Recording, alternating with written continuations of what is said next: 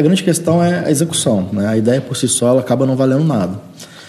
Agora, a escolha da ideia, né? Como é que a gente faz, né, para poder é, é, é, tirar da cabeça e botar no papel no primeiro momento, depois tirar do papel e botar em prática.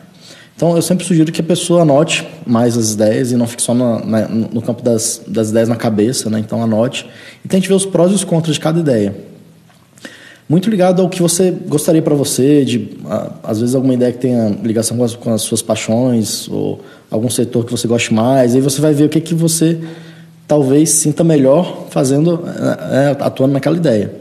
Porque acaba que a ideia de um negócio é pior do que o casamento, que é alguma coisa que você vai fazer pro, realmente pro resto da vida. Dificilmente você vai largar aquele negócio ali tão cedo, né? Vai, vai ficar por 5, 10, 20, 30 anos.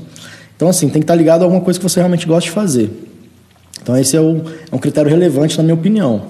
Então, anota, anota no papel, bota os prós e contras, vê o que, que você realmente gosta.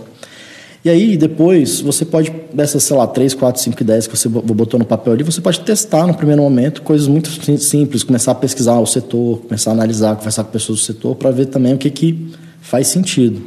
Né? E aí partir para uma validação. Mas, assim, é, não adianta só ficar gerando ideias, ideias, ideias, né?